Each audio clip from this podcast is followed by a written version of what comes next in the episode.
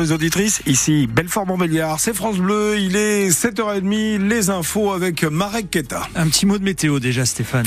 Avec un temps sec pour aujourd'hui, excepté ce soir. Hein. On attend quelques petites averses. En attendant, la journée se déroule sous un ciel nuageux avec quelques éclaircies. Les températures en ce moment entre 0 et 4 degrés. Des agriculteurs de la région sortent les tracteurs à Paris. À 10h, une quarantaine d'engins devraient défiler de la porte de Saint-Cloud jusqu'aux Invalides, au cœur de la capitale.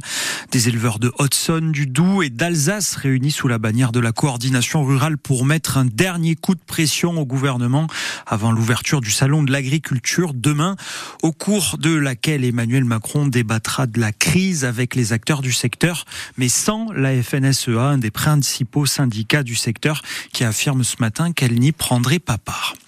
Les arrêtés du nouveau plan loup qui assouplit les règles de tir ont été publiés ce matin au journal officiel. Le premier arrêté fixe les conditions dans lesquelles des dérogations aux interdictions de destruction peuvent être accordées par les préfets concernant le loup. Le deuxième fixe une revalorisation des indemnisations touchées par les éleveurs lors d'une attaque.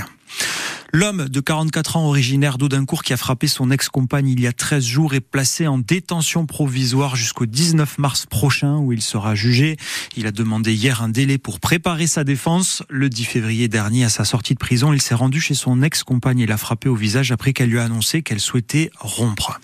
Près de 300 étudiants en médecine à Besançon redoublent cette année et ne passeront pas en septième année pour devenir externes et travailler dans les hôpitaux.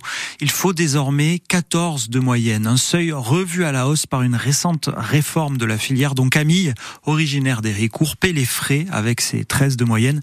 Son moral et sa motivation sont broyés.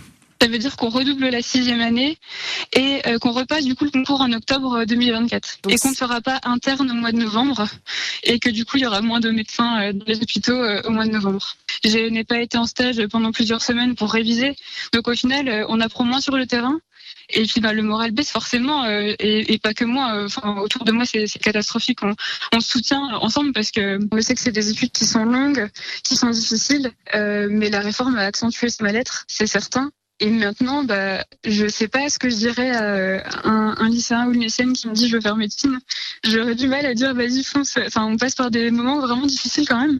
Et je me sentirais un peu coupable d'encourager quelqu'un à faire médecine maintenant que je sais par quoi je suis passée la détresse de Camille, étudiante en médecine, qui a créé un compte Instagram externe en détresse où elle recueille les témoignages d'étudiants qui, euh, comme elle, vivent la même situation. L'Olympique de Marseille, seul club français rescapé de l'Europa League de football, petite sœur de la Ligue des Champions. Les Marseillais sont qualifiés hier soir pour les huitièmes de finale en battant 3-1 euh, les Ukrainiens du Shakhtar Donetsk. À côté de ça, les Français de Lens, Rennes et Toulouse ont été éliminés. Moins de réussite pour d'autres provençaux contre Sochaux. On l'espère ce soir. Le FC Sochaux-Montbéliard se frotte au défi de Martigues à Bonal.